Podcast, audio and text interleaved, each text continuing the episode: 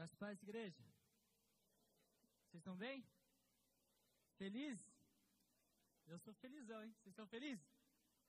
Eu peguei no microfone, o cara já deu uma risada pra mim. O cara me conhece. Amém? Nós temos que estar felizes na casa do Senhor, irmãos. O desafio do cristão no dia de hoje é conseguir encontrar prazer, satisfação na presença do Senhor. Nós acostumamos dizer assim: eu tenho um hobby que me faz bem. Eu tenho algo que faz distrair a minha cabeça. Eu tenho algo que me alegra. Os homens principalmente. Os homens sempre têm algo, né? Alguns gostam de futebol, fala, quando eu estou muito estressado com a igreja, eu estou estressado com o casamento, eu vou lá e eu vou jogar bola. Outros gostam de carro. Quando eu estou muito estressado, eu vou lá andar de carro. Carro rebaixado, carro isso, carro aquilo. Mas a palavra de Deus nos mostra que é possível encontrar satisfação e prazer na presença de Deus. Eu, quando estou muito estressado, que a minha esposa está quase me matando, eu vou para o meu quarto. Em Deus eu encontro satisfação. Eu saio de lá sorridente, eu saio de lá alegre. E assim todas as vezes que eu venho na igreja. É até legal que o pastor Diogo falou assim: que sexta-feira nós estávamos conversando lá em cima. Eu fiquei o culto inteiro lá em cima. No final eu desci. E eu desci, só que eu não estava no ambiente ali do culto. Eu estava conversando com ele, a gente estava em reunião. Então eu desci, normal, normal. Terminou o culto, todo mundo veio perguntar para mim: Pastor Diogo te xingou, você tá com uma cara de bravo. Porque normalmente, quando eles me veem no culto, eu estou sempre sorridente, eu estou sempre alegre, estou sempre feliz. Porque a presença de Deus faz isso conosco. Então, toda vez que você vem na casa do Senhor, se alegre. Se alegre porque é mais uma oportunidade de você conhecer Cristo. É mais uma oportunidade que Ele está te dando dele mesmo te transformar e te renovar. É mais uma oportunidade para você conquistar aquele milagre que você está orando há tempos. É mais uma oportunidade para sermos constrangidos com a palavra de Deus. Amém? Então sorria. Hebreus 8. Você que trouxe a sua Bíblia, abre comigo. Nós vamos ler o capítulo inteiro. É um pouco longo, mas é necessário. Carta aos Hebreus, capítulo 8, a partir do verso 1. Saudade daquele barulho de Bíblia. Antigamente tinha, agora não tem mais não. Já falei para os jovens, vou falar para os mais velhos. Anda com a sua Bíblia. Anda com a sua Bíblia. E não adianta falar, eu vejo no meu celular que você não vê. Mentira. Quem aqui só tem a Bíblia no celular agora? Não está com a sua Bíblia? Levanta a mão. Qual dessa pessoa sabe falar qual foi o versículo do dia que seu celular apontou hoje? Ninguém. Quando aparece o versículo do dia, a primeira coisa que nós fazemos é limpar a barra de notificação. Então tenha costume de andar com a sua Bíblia, tenha contato com a palavra. Hebreus 8, verso 1 diz: Ora, o essencial das coisas que estamos dizendo é que temos tal sumo sacerdote, que se assentou à direita do trono da majestade nos céus como ministro do santuário e do verdadeiro tabernáculo que o Senhor erigiu, e não o homem. Pois todo sumo sacerdote é constituído para oferecer dons e sacrifícios. Por isso, era necessário que também esse sumo sacerdote tivesse o que oferecer. Se ele estivesse na terra, nem mesmo seria sacerdote, visto existirem aqueles que oferecerem os dons segundo a lei. Estes ministram em figura e sombra das coisas celestiais, assim como Moisés foi divinamente instruído quando estava para construir o tabernáculo. Pois Deus disse: tenha cuidado para fazer tudo de acordo com o modelo que foi mostrado a você no monte. Mas agora Jesus obteve um ministério tanto mais excelente, quanto é, quanto, quanto é também mediador de superior aliança instituída com base em superiores promessas. Porque se aquele, se aquela primeira aliança tivesse sido sem defeito, de maneira alguma estaria sendo buscado lugar para uma segunda aliança. E de fato, repreendendo-os, dizendo: Eis aí vem os dias, diz o Senhor, e firmarei nova aliança com a casa de Israel e com a casa de Judá não segundo a aliança que fiz com os seus pais, no dia em que os tomei pela mão para os tirar da terra do Egito, pois eles não continuaram na minha aliança. E eu não dei atenção a eles, diz o Senhor. Porque esta é a aliança que farei com a casa de Israel depois daqueles dias, diz o Senhor. Imprimirei as minhas leis na mente deles e as escreverei sobre o seu coração. Eu serei o seu Deus e eles serão o meu povo. E não ensinará jamais cada um ao seu próximo, nem cada um ao seu irmão, dizendo: Conheça o Senhor, porque todos me conhecerão, desde o menor até o maior deles. Pois para com as suas iniquidades usarei de misericórdia, e dos seus pecados jamais me lembrarei. Quando ele diz nova aliança, torna antiquada a primeira. Ora, aquilo que se torna antiquado, envelhecido, está prestes a, a desaparecer. Feche seus olhos mais uma vez. Jesus, graças te damos, Jesus. Pai, eu agradeço ao Senhor, Pai, por ter implantado essa nova aliança, Pai. Jesus, eu agradeço ao Senhor o sacrifício que o Senhor fez naquela cruz, Pai. E pelo privilégio de poder fazer parte dessa aliança que o Senhor inaugurou naquela cruz, Pai. Inaugurou com o seu corpo, inaugurou com o teu sangue, Pai. Espírito Santo de Deus, eu peço que neste momento o Senhor venha sobre nós, Pai, nos derramando entendimento e sabedoria, Pai. Senhor, que o Senhor constrange os nossos corações com a tua palavra, Pai. Senhor, eu peço que os nossos corações sejam quebrantados pelo teu espírito, Pai. Que nós possamos sair daqui cientes, Pai, da aliança que nós estamos inseridos, Pai. Para que nós possamos juntos caminhar rumo ao alvo que é o Senhor, Pai. É isso que eu te peço e te agradeço em nome de Jesus. Amém. O tema de hoje é: essa é a nossa aliança. Durante toda a minha caminhada cristã, desde quando eu entrei na igreja, eu sempre ouvi falar sobre um relacionamento com Deus. E eu sempre tive na minha mente que Deus queria um relacionamento comigo. E isso é uma verdade. Mas de um tempo para cá, a minha vida com Deus é como se Deus estivesse pedindo algo a mais. É como se Deus olhasse para mim e falasse: Ó, tem um pouquinho mais ainda. Um pouquinho mais fundo. Vai um pouquinho mais fundo, um pouquinho mais para frente. E nos últimos meses, eu estou tentando achar em Cristo aquilo que o Senhor desejava falar para mim. No final do último culto do domingo, enquanto o pastor Diogo encerrava, ele falou sobre aliança. E aquilo na hora já bateu na minha mente e eu falei, pastor Danilo, acho que eu vou ministrar sobre aliança domingo que vem.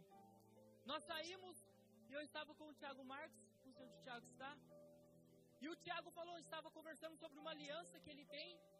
E a convicção que ele falou sobre aquela aliança foi a confirmação de Deus no meu coração. Nós sempre falamos sobre relacionamentos, mas a palavra de Deus nos ensina sobre alianças. Porque relacionamento é, de, é, é possível ter vários níveis. Vou dar um exemplo para você. Eu me relaciono com centenas de pessoas todos os dias. Como assim, Mateus?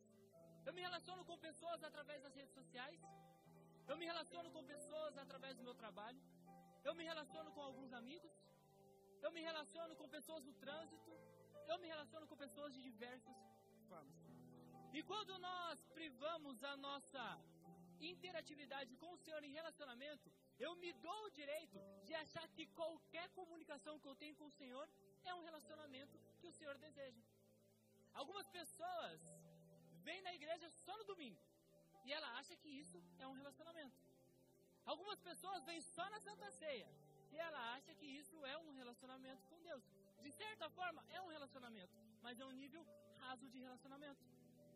Mas o que o Senhor busca de nós é uma aliança.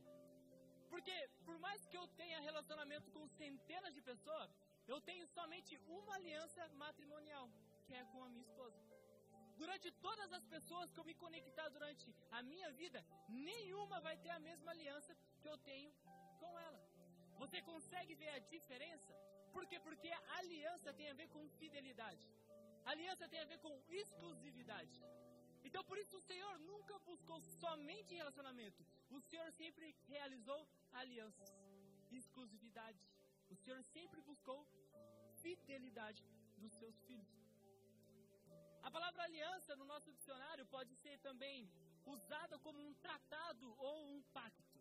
Se você buscar no dicionário, no Google, tratado ou pacto também significam aliança. Com o tempo eu aprendi que a aliança ela só é quebrada em duas situações. Primeira situação, um desvio de caráter. Segunda situação, por falta de entendimento. Torno o exemplo do meu casamento. Quem estava aqui no encontro de homens, eu também dei esse exemplo enquanto nós conversávamos. Quando eu fui casar com a minha esposa, a gente chegou, se arrumou, coloquei um terno. A única vez que eu coloquei um terno na minha vida, meus irmãos, acredite. Por isso que eu vim assim. O pastor Diogo falou que eu tô largado. Mas não é que eu tô largado, meus irmãos. É que eu sou magrinho, então eu coloco a camiseta, parece que eu tô largado. Mas essa aqui é a menor que tem. Desculpa, não estou largado. Amém? Eu não tenho culpa que eu sou magrinho. Os caras mais enchidinhos assim. Então é... Mas quando eu fui casar com ela, eu coloquei meu terno. Ela colocou o vestido. Lógico que ela estava muito mais linda do que eu. Estava maravilhosa. E nós estávamos lá. Então o pastor começou toda a cerimônia. Aí chega no determinado momento, ele termina a palavra e ele faz aquela pergunta. Mateus Henrique da Silva, você diz sim para a Bianca? E eu falei, sim. Observe que quando nós vamos casar, não é necessário que ele chegasse para mim e falasse assim, Mateus Henrique da Silva, você diz não para é, Botética, mano. Essas mulheres nem existem. Você diz não para Gabriela, para Maria, para Josefa, para Serafina, para todas as pessoas que você já teve um relacionamento na vida? Não acontece isso num, num casamento. Por quê? Porque o meu sim a Bianca está junto com o meu sim a Bianca está condicionado não a todas as outras pessoas que eu já tive um relacionamento. Então, quando nós se relacionamos com Deus, automaticamente nós sabemos que o sim a Deus está relacionado não a muitas coisas. Eu desconheço alguém que chega aqui e fala, aceitei Jesus, e terça-feira está lá aceitando um outro espírito, outra coisa, adorando outra coisa. Dificilmente você vai ver isso. Então isso é algo muito básico da aliança. E esse tipo de aliança, ele só é quebrado com um desvio de caráter. Ninguém precisou me ensinar que eu não posso ter um relacionamento com outra pessoa a não ser com a minha esposa. Então eu não preciso te ensinar que você não pode ter um relacionamento com outro Deus a não ser o nosso Deus, o verdadeiro Deus. Mas existem outras coisas no relacionamento e numa aliança que nós precisamos entender. Quando nós casamos, eu não entendia tudo sobre o casamento. Eu não entendia tudo sobre aquele tratado que a gente fez. Muitas coisas nós aprendemos no meio do caminho. Eu digo isso em questão de relacionamento do dia a dia e também até mesmo daquele contratinho que você assina. Porque quando você casa, você assina lá um contrato lá. Você assina lá. Esse tempo atrás, nós estávamos correndo atrás para comprar uma certa coisa e me perguntaram qual tipo de comunhão é o seu casamento. Eu falei, só Jeová sabe, meu irmão, que eu não faço a mínima ideia. Eu não fazia a mínima ideia daquilo que estava escrito naquela aliança que eu assinei com a Bianca. E com Deus é a mesma coisa. Deus nos chama para uma aliança. Nós vemos aqui, levantamos a mão, eu aceito Jesus. Uou, Deus é demais, eu venho em todos os cultos, eu troco a minha roupa, agora estou todo arrumado.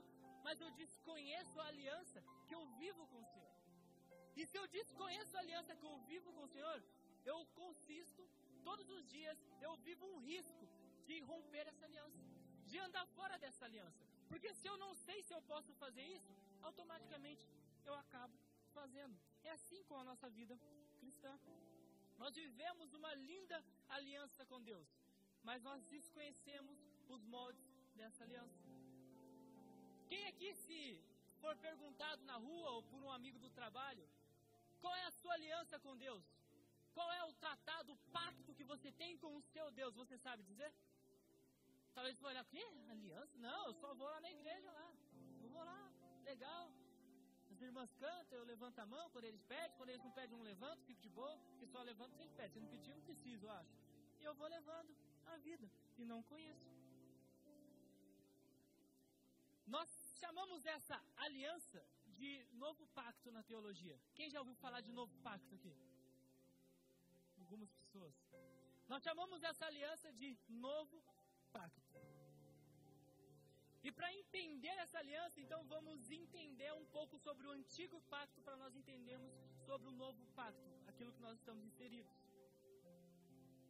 O que é o antigo pacto, a antiga aliança? A antiga aliança são todas as alianças que Deus fez com o homem antes de Jesus morrer na cruz. Então é a aliança que Deus fez com Adão, depois Deus fez aliança com Abraão, Noé, Davi, Isaac, Josué, Moisés, e Deus foi fazendo aliança. Todas essas alianças juntas são chamadas de antigo pacto dentro da teologia, dentro daquilo que nós, como igreja, acreditamos. Mas para a gente entender um pouquinho melhor e mais fundo nisso, nós temos que entender o significado dessas duas palavras: novo e pacto. O dia que alguém perguntar para você qual o pacto que você vive com o Senhor, qual a aliança com o Senhor, se você saber explicar o significado de novo e de pacto, já era. Você matou a charada. Você vai, vai ser muito claro a explicar essa pessoa. Vamos entender então o que significa a palavra pacto, ou a palavra aliança em algumas versões. Se você pegar a nova tradução da linguagem de hoje, no lugar de pacto, em algumas passagens está escrito aliança. A palavra pacto, ela tem duas palavras, duas definições na Bíblia. Uma no Antigo Testamento e uma no Novo Testamento. Isso não é uma coincidência. Quando ela foi traduzida para o português, para o inglês e para o espanhol, foi traduzida somente com uma palavra. Então, quando nós lemos lá no Antigo Testamento pacto e nós lemos no Novo Testamento pacto, nós pensamos que é a mesma coisa, mas não é. A palavra no Antigo Testamento é berit, no hebraico berit, que significa um contrato de duas partes. Significa a responsabilidade de duas partes, coisas a fazer de ambos os lados. Então, quando nós vemos lá no Antigo Testamento, aliança, pacto, está falando de um acordo, um contrato feito de ambos os lados. Isso mostra que quando Deus estabelecia uma aliança com o povo naquela época, você pode observar que Deus ele também tinha responsabilidades dentro dessa aliança. Deus ele chegava e fazia um tratado e Deus sempre cumpriu com suas responsabilidades. Deus prometeu que levaria o povo até a terra prometida. Foi uma promessa de Deus. Mas chega um determinado ponto lá em Êxodo que você vê que Deus se irrita tanto com o povo que fala: Ó, oh, vou sair de perto desses caras aí, porque se eu ficar perto, é capaz de eu matar todo mundo, de tanto que eles me desobedecem, de tanto que eles enchem meu saco.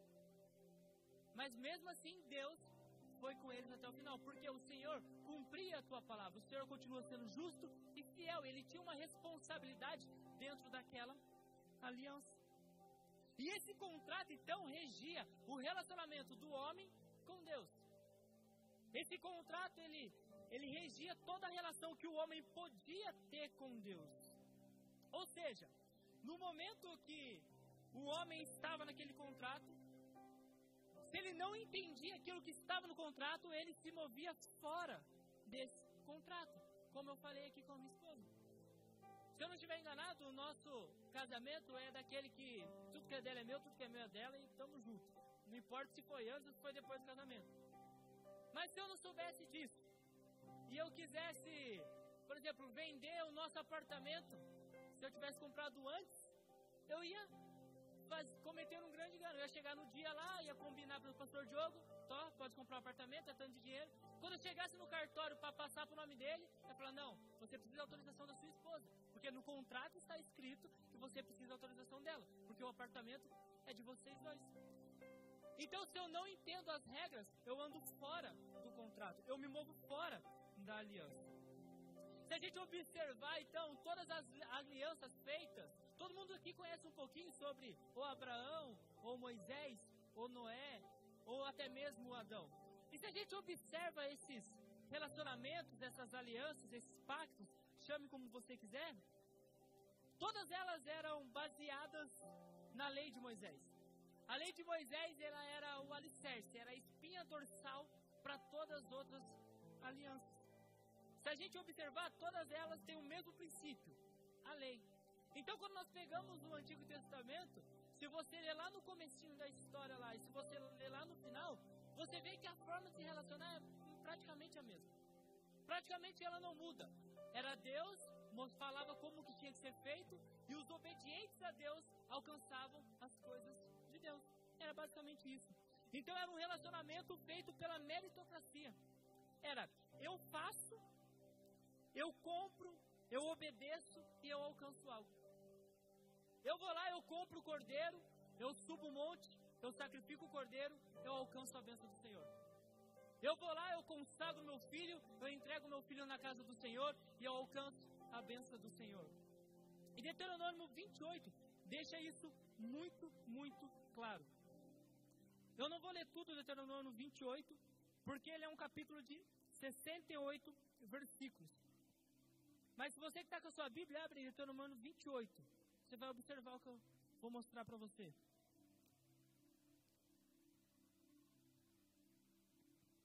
Deuteronômio 28.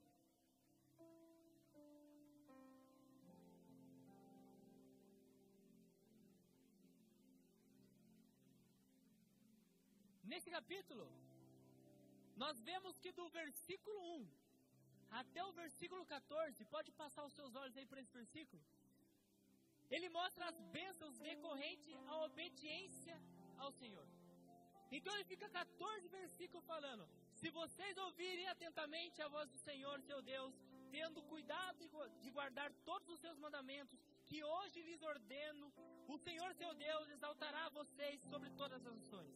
Aí ele continua: Vocês alcançarão todas as bênçãos. Benditos serão vocês na cidade, benditos serão vocês no campo. Eles vão 14 versículos falando todas as bênçãos que ele alcança através da obediência. Se a gente for para o versículo 13, o versículo 13, ele é um versículo muito conhecido. E é um versículo que é muito tirado fora do contexto pela igreja. Diz assim: O Senhor os porá por cabeça e não por cauda, e só estarão em cima e não debaixo, se obedecerem aos mandamentos do Senhor seu Deus, que hoje lhes ordeno para guardar e cumprir. Esse versículo é um versículo muito usado para massagear o ego. Quando a pessoa está triste, a pessoa chega, não, Deus te chamou para a cabeça e não para a cauda. Ou quantas vezes o pregador está meio perdido, sabe o que ele falar? Porque Deus chamou para a cabeça e não para a cauda. A igreja, aleluia, glória a Deus, quebra três lâmpadas e vamos embora. Mas isso é totalmente fora do contexto se você não entende a aliança que você está inserido. Porque aqui não tem ninguém que viva em Israel. Não tem ninguém que está aqui que nasceu nessa época, muitos, muitos anos atrás. Todos nós aqui vivemos uma nova aliança. Então esse texto, ele não se aplica desta forma para nós. Nós não vivemos mais na era da lei. Pra, se eu obedeço, então o Senhor me coloca de cabeça e não por cauda. Ainda nesse, nesse capítulo, nós vemos que então do versículo 15 até o 68, ele fala das maldições da desobediência. Para você ver como naquela época a aliança era pela meritocracia. Se eu faço, eu tenho 14 versículos me mostrando as minhas bênçãos. Se eu não faço, eu tenho mais de 50, 40, 43, 53. O homem é bom de conta. 53, 53 versículos falando das maldições. Então era totalmente baseado em meritocracia. Se eu faço, eu tenho. Se eu não faço, eu não tenho. Mas sabe o que é engraçado? Eu falei sobre o versículo 13. Todo mundo aqui já ouviu algum desse versículo, amém? Todo mundo já ouviu um homem de Deus falando aí para você. Alguém aqui já ouviu algum versículo ou sabe? O Cristo sabe de cabeça, mas tirando o Cristo, alguém sabe de cabeça? Algum versículo do 16 até o 68? Alguém sabe alguma maldição? Ninguém sabe. Sabe por quê? Eu vim aqui falar da antiga aliança e da nova aliança. Mas nos dias de hoje existe uma terceira aliança que não está na Bíblia uma falsa aliança. Eu ministrei aqui uma vez sobre um Jesus fake. E se fosse sexta-feira, hoje o tema da mensagem ia ser aliança fake. Tá, eu não posso, não posso deixar vou pregar domingo. Então é uma falsa aliança, não é fake, falsa. O que é uma falsa aliança? Eu vou lá para a antiga aliança e eu pego tudo que está no versículo 1 até o 14 para mim. As bênçãos do Senhor. Aí o que está no versículo 16 ao 68, eu não quero, as maldições estou de boa. Aí eu vou lá para o Novo Testamento. E eu vou em Atos 2. Eu pego a descida do Espírito Santo sobre mim. Mas também quando a, Bíblia fala que eu tenho que morrer para o mundo, no, na nova aliança, no Novo Testamento, eu não quero. Eu quero continuar da forma que eu tô. Então eu vou criando uma aliança com Deus da minha cabeça. Uma aliança que eu pego um versículo aqui, um versículo lá, um versículo lá. Dá para montar um novo Mateus. Primeiro Mateus e vou colocando, vou montando a minha Bíblia, a minha aliança. Nós temos que tomar cuidado, irmãos, com falsas alianças. Eu sei que muitas vezes nós somos levados a essa falsa aliança. Porque muitas vezes isso foi pregado para nós. Muitas vezes nós vemos pessoas ministrar sobre o Antigo Testamento, uma antiga aliança, como se nós estivéssemos inseridos nela. E nós olhamos aquilo e nós saímos daqui confiantes que nós estamos vivendo aquilo que está lá. Mas nós esquecemos que nós estamos em uma nova aliança, um novo tempo com Deus. Conforme eu for apresentando as diferenças, você vai entender melhor essa falsa aliança que nós criamos, até mesmo sem querer. Então, a base da antiga aliança era um contrato, um contrato de duas partes, o berite. Era Deus dizendo: Eu preparei para vocês as bênçãos. Vocês fazem isso que vocês recebem isso. Automaticamente era isso. Então isso era pacto. Pacto era berite, um contrato. Amém? Vocês estão comigo? Agora vamos entender então o significado de, de pacto no Novo Testamento, na nossa nova aliança. Segundo Coríntios 3, do 4 ao 6, diz assim: E é por meio de Cristo que temos tal confiança em Deus, não, não por nós mesmos, sejamos capazes de pensar alguma coisa, como se partisse de nós. Pelo contrário, a nossa capacidade vem de Deus, o qual nos capacitou para sermos ministros de uma nova aliança. Não da letra, mas do Espírito, porque a letra mata, mas o Espírito vivifica. Nesse texto, Paulo não usa a palavra berite, ele usa a palavra diatec para aliança, para pacto. Essa mesma palavra Jesus usou durante a ceia, a ceia que nós lemos todos os meses. 1 Coríntios 11, 25, Jesus diz: Do mesmo modo, depois da ceia, pegou também o cálice, dizendo: Este cálice é a nova aliança, este cálice é a nova diatec, no meu sangue. Façam isso todas as vezes que beberem em memória de mim. Tanto diatec como berite, traduzido está como aliança ou como pacto na sua Bíblia. Mas vamos ver a diferença entre elas. Berite, como eu falei, é um contrato de duas partes. Diatec é um testamento deixado do pai para o filho. Então, quando você vê na Bíblia a palavra aliança ou pacto no Novo Testamento, está querendo dizer um testamento mesmo. Olha que legal, me até me perdi. É um testamento. É um testamento dizendo, é um testamento que ele só tem vigência a partir da morte do testador. Então, quando Jesus está falando, este é o sangue da minha nova aliança. Ele está dizendo: Este é o sangue do meu testamento, o testamento deixado do pai para os filhos. Esse testamento ele começa a ser válido no momento que o testador morreu. E aquele dono dessa aliança morreu naquela cruz. Então, no momento que Jesus morre na cruz, a nova aliança é instaurada e inaugurada na nossa vida. Então, por isso, nós não vivemos no Berite, nós vivemos no Diatec, nós vivemos em uma nova aliança. Jesus está falando aqui. Você não precisa mais fazer para ter. Você não precisa mais dessa obediência toda para ter. Eu já obedeci Cristo quando eu morri naquela cruz. Você só precisa de uma coisa agora para você acessar a aliança com Deus. Você precisa que eu morra e que você seja filho. Apenas isso. A nossa posição de filho nos coloca numa aliança com o Senhor. A nossa posição de filho nos coloca num ambiente de relacionamento com Deus. Então a base do novo pacto é espiritual, é espírito, é de dentro, não é de fora. É aqui dentro e é paternidade. É impossível entrarmos nessa aliança sem entender o espírito e entender que nós somos filhos. Jesus ele não veio para a decepção dos judeus. Jesus não veio para revelar o Jeová dos exércitos, poderoso Senhor, destruidor de tudo. Ele veio para revelar o Pai. Essas eram as palavras de Jesus. A todo momento, Jesus falava: Eu faço isso porque meu Pai está dizendo. Eu vou para onde meu Pai está. Essas palavras são as palavras do meu Pai. Jesus, ele vem até nós com um único propósito: revelar o Pai para mim e para você. Esse é o propósito do Senhor. Ele veio abrir os olhos de toda a humanidade que Deus é um Pai e que Ele nos adotou. Isso deixava os judeus loucos, meus irmãos. Isso deixava os judeus totalmente malucos. E você fala, lógico, é naquela época. Mas hoje, isso ainda deixa muita igreja louca, muita igreja maluca. Todo aquele que é apegado na religião ainda fica maluco com tudo isso.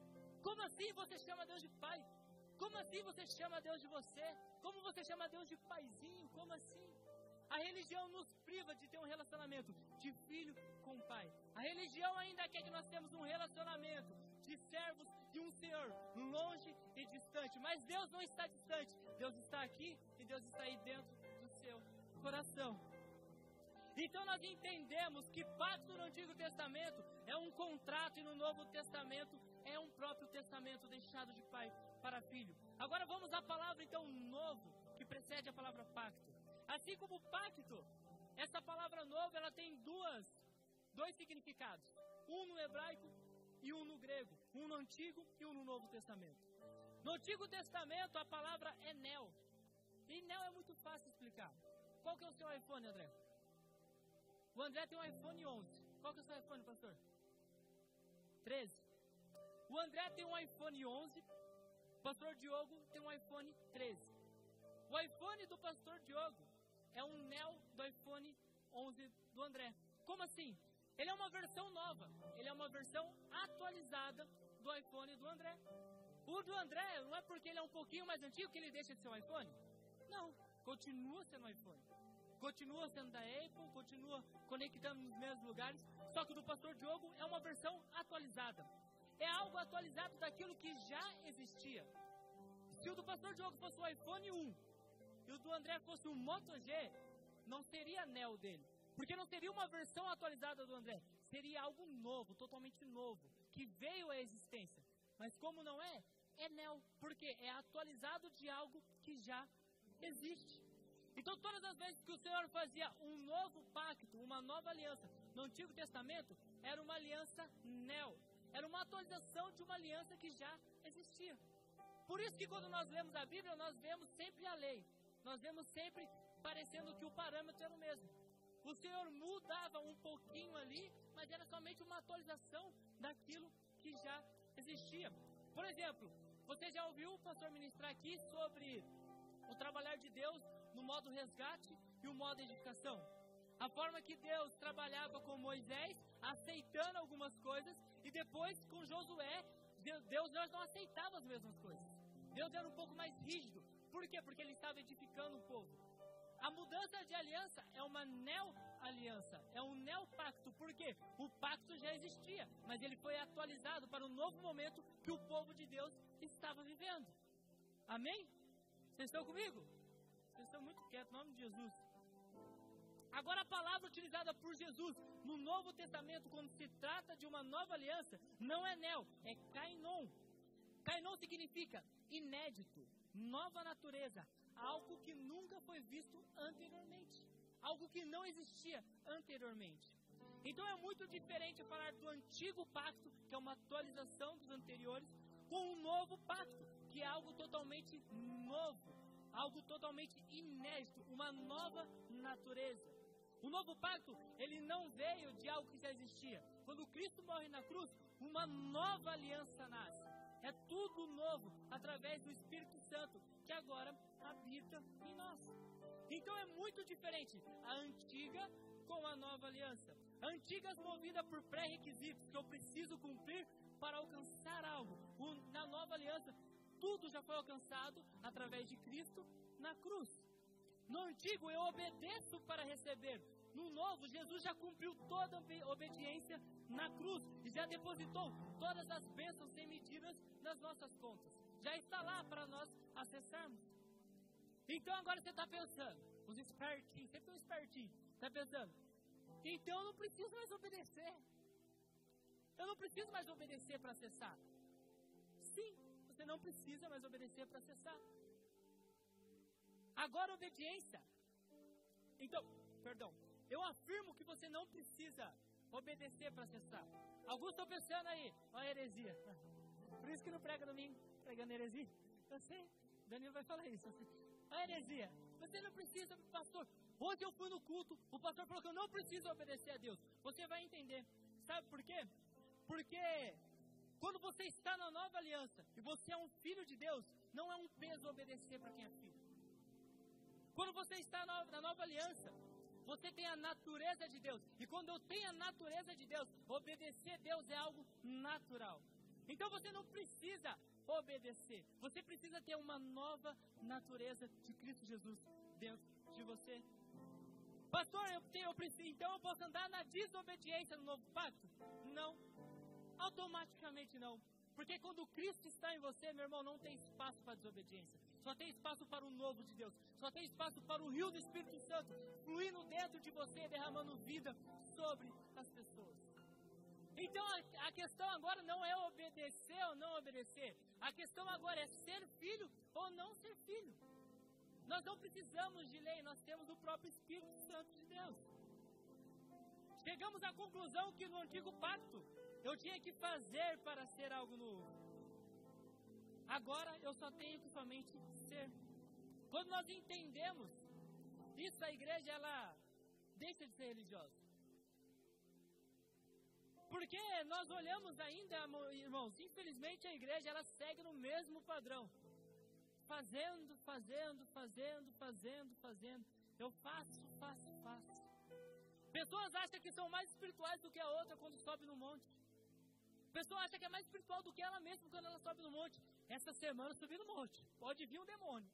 Como se o poder estivesse naquilo que eu faço, não em Cristo Jesus como se a graça de Deus não fosse suficiente e eu precisasse fazer algo para aumentar o poder que existe em Deus, o poder que existe através do Espírito Santo. Pessoas acham que são mais próximas de Deus por conta dos seus cursos de teologia. O homem continua fazendo, fazendo. Pastor, então está falando que eu não preciso fazer teologia? Você pode fazer teologia, não tem a ver com isso. Não tem a ver com você precisa ou não precisa fazer. Não é isso. O que eu estou querendo dizer é que não é aquilo que você faz que move aquilo que o Senhor já fez. Aquilo que Cristo fez já está feito. Nós acessamos no momento que nós quebrantamos o nosso coração ao Senhor.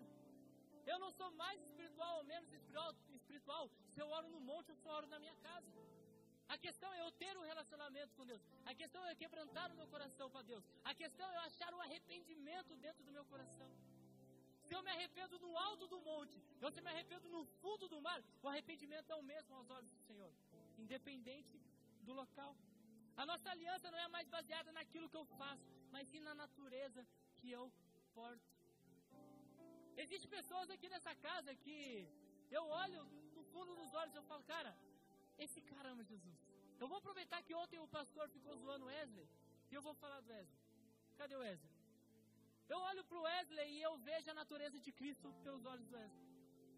Com toda a simplicidade. Wesley, vai lá e faz aquilo lá. Oh, tem medo, vai que eu não consigo. Vai que eu não. Toda a simplicidade do Wesley. Eu vejo um amor em Jesus através do Wesley. Quando eu olho para o Wesley, eu vejo que Jesus ainda está olhando para mim. No final do, na minha reunião com o pastor Diogo, eu desci aqui e eu vi ele fazendo um apelo e eu vi a forma que ele olhava para a igreja. Ele olhava para a igreja não com o olhar, eu preguei aqui, olha o que eu falei, mas eu olhava para a igreja com o olhar, cara, Jesus está aqui, vocês não estão vendo, vocês não estão vendo Jesus. E a nova aliança é baseada nisso, na natureza que eu tenho, não aquilo que eu porto no exterior. É sobre isso que Jesus está falando. Não é aquilo que acontece no visível, mas assim aquilo que acontece no espírito. O que está acontecendo de você e não fora de você. Porque aquilo que está dentro de você é muito mais forte do que aquilo que está fora de você. Isso me fortalece em todas as circunstâncias. Quando eu olho a vida através do antigo pacto, as circunstâncias ao meu redor influenciam no meu relacionamento com Deus. Mas quando eu olho através do novo pacto, eu entendo que Cristo está em mim, independente do que aconteça aqui fora, meu irmão, Cristo continua em mim. Mas Mateus, você está desempregado, Cristo continua em mim. Mas Mateus, você é dono de uma grande empresa, Cristo continua em mim. Independente não é por coisas visíveis, mas é por coisas espirituais. O reino de Deus é constituído por tudo aquilo que nós não podemos ver. Por isso que nós falamos aqui, feche os seus olhos. Quando você fecha os seu, seus olhos, é a melhor forma de você enxergar algo que é impossível enxergar com os nossos olhos naturais. Quando você abre os seus olhos, você está vendo o Mateus. Quando você fecha os seus olhos, o seu espírito se conecta com o espírito de Deus. O que te transforma não é aquilo que você vê. O que te transforma é aquilo que você crê. Nós somos transformados por tudo aquilo que nós conseguimos acreditar que existe na palavra de Deus. E nós não somos transformados por tudo aquilo que nós duvidamos que Deus pode fazer em nossas vidas. Muitas das vezes, pessoas se chegam nesse altar e falam sobre um Deus que transforma a vida, um Deus que restaura casamento, um Deus que faz milagre, um Deus que cura, um Deus que multiplica. Mas a minha falta de fé me impede de viver tudo isso. Por quê? Porque eu continuo esperando ver aquilo que Deus pode fazer, sendo que Deus já está fazendo no local que eu não posso ver, que é nas regiões celestiais. E essa visão, meu Deus, eu sou 22. E essa visão do, do novo pacto influencia em tudo aquilo que nós fazemos. Se nós lemos a Bíblia como se nós estivéssemos no antigo pacto, ela é uma coisa. Se nós lemos a Bíblia, numa visão que nós estamos na nova aliança com Deus, no novo pacto, ela é totalmente outra coisa. Eu vou dar um exemplo para você. Pensa nessas palavras. Eleva os meus olhos para os montes. Canto como o rei Davi, como Josué em Jericó. Nós olhamos todas essas palavras. E muitas das vezes, quando nós estamos passando por alguma coisa, eleva os meus olhos para o monte, de onde vem o socorro. O meu socorro vem do Senhor. Mas nós temos que entender que Davi e Josué oravam para um Deus externo que viria em seu socorro. Nós oramos para um Deus interno que nos transforma e nos capacita a cada dia. Então, quando eu passo por uma circunstância, eu não falo, elevo meus olhos para o monte. Eu falo, Espírito Santo de Deus que habita em mim, me ajuda nesse momento, me direciona, me capacita, me transforma, me dá sabedoria, me dá conhecimento, derrama a sua graça sobre mim. Você consegue ver como fica totalmente diferente a versão da Bíblia? Você consegue ver como fica totalmente diferente a sua forma de interagir com a palavra de Deus? A nossa aliança é resumidamente o Espírito do Filho em nós. Sabe, nós damos muitas, muitas, muitas glórias quando nós ouvimos. Você foi chamado por cabeça e não por cauda. Mas você deveria dar glória quando eu falo assim: a aliança é o Espírito do Filho em nós. Se você não se alegra com Deus dentro de você, eu não sei o que vai se alegrar. Se você não se alegra com o Espírito do Filho dentro de você, não vai ser um casamento restaurado que vai te alegrar. Não vai ser o carro do ano que vai te alegrar. Não vai ser a melhor casa, o melhor condomínio que vai te alegrar. O Espírito de Deus vive em mim. O Filho vive em mim. Nós podemos se mover como o filho se movia. Nós podemos curar como o filho curava. Nós podemos profetizar como o filho profetizava. Isso deve nos alegrar. Isso deve tirar lágrimas dos seus olhos. Romanos 11, 36 diz: Porque dele, para ele são todas as coisas. Glória, pois a ele eternamente. Amém. Entenda isso. Deus criou o universo a fim de gerar um ambiente para a terra. Já parou para pensar nisso? O único lugar que existe vida em todo o universo é na Terra. Sabe por quê? Porque todo o universo foi criado somente para a Terra ter um ambiente. Porque se o Sol estivesse mais próximo, nós morreríamos queimados. Se ele estivesse mais distante, nós morreríamos congelados. Tudo que existe ao redor da Terra foi criado por Deus para nós termos um ambiente. E Deus criou a Terra para o homem ter um ambiente. E Deus criou o homem para o seu espírito ter onde habitar. Da mesma forma que a Terra habita em toda a galáxia, que nós habitamos nessa Terra, o Espírito Santo de Deus deseja habitar em nós. Nós não fomos criados para qualquer coisa. Você não foi criado para chegar nesse mundo, conquistar coisas desse mundo e ir embora. Você foi criado para chegar nesse mundo, ser habitado pelo Espírito Santo e transformar esse mundo. Para isso que nós fomos criados. O resumo da Bíblia é Cristo em nós. A Bíblia inteira é Cristo em nós.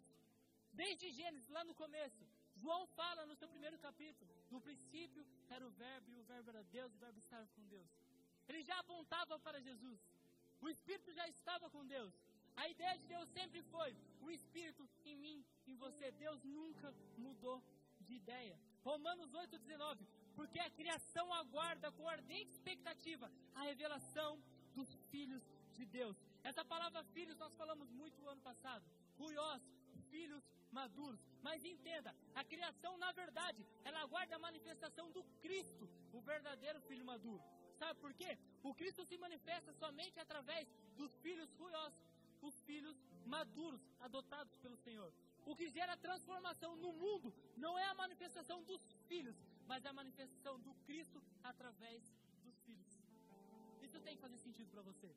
O que transforma o mundo não é o seu dom, não é o seu talento, não é a sua forma de cantar, a minha forma de pregar, a sua forma de pregar, não é a forma de pregar daquele pastor mais conhecido que você tem, mas é a manifestação de Cristo através da nossa vida. Não é as palavras que eu uso, mas é o poder e o Espírito Santo de Cristo através dessas palavras. João 17, Jesus deixava isso muito claro, para que todos sejam um, assim como tu, ó Pai, és em mim e eu em ti, que também eles sejam um em nós, para que o mundo creia que tu me enviaste. Cristo em nós, sendo um, manifestando o Espírito Santo, faz com que o mundo creia quem é Cristo. O louvor pode subir? Estou finalizando, a igreja pode ficar de pé.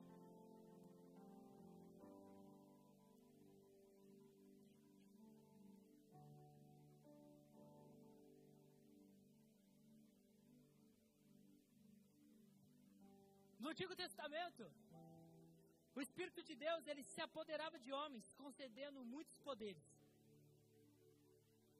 Mas no Novo Testamento, o Espírito de Deus se funde com o homem, sendo apenas um. Isso é muito lindo. No Antigo Testamento, o Espírito Santo ele era até mesmo tratado como uma assombração, como uma aberração. Porque quando o Espírito descia sobre alguns homens, eles ganhavam força como Sansão. Alguns faziam chover como Elias, eles controlavam o tempo. E esse mesmo Espírito que para eles era uma assombração, para nós ele está dizendo: Eu quero ser um com você. E esse mesmo poder que existia neles, existe em nós. Se na época que Jesus estava na terra, os seus discípulos eram seguidores, hoje, eu e você, nós somos portadores. Nós não seguimos um Jesus à distância. Nós não seguimos um Cristo de ouvir falar, um Cristo da série The Chosen. Nós não seguimos um Cristo da paixão de Cristo. Nós somos portadores de Cristo. Nós somos portadores do Espírito Santo de Deus. E quando nós se tornamos um com Ele, Ele diz que do nosso interior fluirão rios de águas vivas. Sabe, o Espírito Santo de Deus me trouxe aqui nessa noite para tentar trazer um pouco de entendimento para a sua vida. Porque Ele deseja operar, se mover em nossas vidas de uma forma que a nossa falta de entendimento está impedindo ele de agir. O Espírito Santo de Deus deseja agir nesta igreja, nesta comunidade, de uma forma que a nossa falta de conhecimento estava, estava impedindo ele de agir. Porque a partir de hoje, nós conseguimos entender que nós vivemos em uma nova aliança com Deus. Que nós somos portadores do Espírito Santo. Então, tudo aquilo que o Espírito Santo fez através de Jesus, Moisés, Elias, qual seja o homem dessa palavra, ele pode fazer através da minha e da sua vida. Não existe pecado maior que o Espírito Santo. Não existe queda maior do que o poder do Espírito Santo. Não existe demônio, não existe Satanás maior ou mais forte que o nosso Jesus. A palavra de Deus diz assim: que as portas do inferno não prevalecerão contra a igreja. Sabe o que ele fala? Nós, igreja, atacamos o inferno. Nós, igreja, atacamos o mundo lá fora. Não se contente mais de olhar a sua família e ver aquele mesmo membro da sua família servindo a Satanás, sendo derrotado todos os dias, preso, totalmente aprisionado numa escravidão espiritual. Não se contente com aquilo. Você é portador do Espírito Santo. Já chega essa pessoa, ore por essa pessoa, profetize sobre essa pessoa, derrame a palavra de Deus, derrame aquilo que você porta sobre ela. Jovem, vocês foram chamados para transformar essa nação. Que Jesus levante sobre nós uma geração que ama a palavra de Deus, que ama essa doutrina. Uma geração que conheça a nova aliança e que viva a nova aliança. Que Deus levante no, nossos homens, no nosso meio homens e mulheres totalmente apaixonados pelo Senhor e que entendam quem é Jesus, que entendam a cruz de Cristo, que entendam o sacrifício de Cristo. A nossa vida com Deus está baseada naquilo que nós entendemos de Deus. Metanoia, uma transformação de mente. Então, nesta noite, eu queria que você fechasse seus olhos, colocasse a mão no seu coração. Você não precisa levantar suas mãos. Você não precisa vir até a frente. Você precisa abrir mão de todo orgulho. Você precisa abrir mão de todo ego. E nesse momento falar: Senhor, eu andava enganado, Senhor. Senhor, eu não compreendia, eu não valorizava o Teu Espírito Santo dentro de mim, Pai. Mas nessa noite, Senhor, eu entendo, Pai, e eu te peço, me ajuda a valorizar o Teu Espírito, Pai. Jesus, nessa noite eu peço, Pai, que o Senhor venha sobre nós, Pai, nos ensinando a caminhar com o Senhor, Pai. Jesus, que nessa noite nós possamos sair daqui e valorizamos, Pai, tudo aquilo que o Senhor fez naquela cruz por nós, Pai. Senhor, que o Teu Santo Espírito, Pai, venha estar nos curando nesta noite, Pai. Se existe aqui, Pai, pessoas que estão, Pai, com alguma enfermidade, enfermidade, Pai, que o Senhor venha estar curando em nome de Jesus, Pai. Nós cremos, nós confiamos, nós acreditamos naquilo que a Tua palavra diz. Senhor, eu declaro sobre a Tua igreja, Pai, um tempo de maturidade, Pai. Eu declaro sobre a tua igreja, Pai, um tempo de filhos apaixonados pelos pais. Eu declaro sobre a tua igreja, Pai, um tempo de filhos apaixonados pela tua palavra, Pai. Jesus, eu declaro sobre nós, Pai, um tempo de acesso a coisas que nós não. Jesus, eu peço que o Senhor nos leve nesta noite, Pai, a pisar em lugares celestiais que ainda nós não pisamos, Pai. Jesus, eu peço que o Senhor leve os seus filhos, Pai, a um lugar espiritualmente, Pai, tão profundo, Senhor, que ele se sinta maravilhado e apaixonado pelo Teu Espírito, Pai. Jesus, eu peço, Pai, que o Senhor pegue aquele filho que está com as águas batendo no tornozelo, Pai, e leve ele mais fundo. Que o Senhor pegue aquele filho que está com as águas pelo joelho e leve um pouquinho mais fundo. Que o Senhor pegue aquele filho que está com água pela cintura e leve mais fundo, Pai. A ponto que nós perdemos o controle de nossas vidas, Pai. E que o Teu Espírito Santo nos direcione. E que o Teu Espírito Santo direcione a igreja. Que o Teu Espírito Santo direcione os nossos relacionamentos. Pai, o Senhor é muito claro no meu coração, Pai. Que o Senhor deseja restaurar casamentos, Pai. O Espírito Santo de Deus é muito claro no meu coração que Ele deseja restaurar relacionamentos de pessoas que estão aqui. Mas assim como é a aliança com Deus, a aliança matrimonial só é restaurada a partir do momento que nós entendemos aquilo que nós estamos posicionados. Jesus fala que no momento que você entender o seu papel dentro do seu relacionamento, o seu relacionamento será restaurado. Jesus nos diz que no momento que nós entendemos que Ele é o fundamento do nosso relacionamento, o nosso relacionamento será restaurado.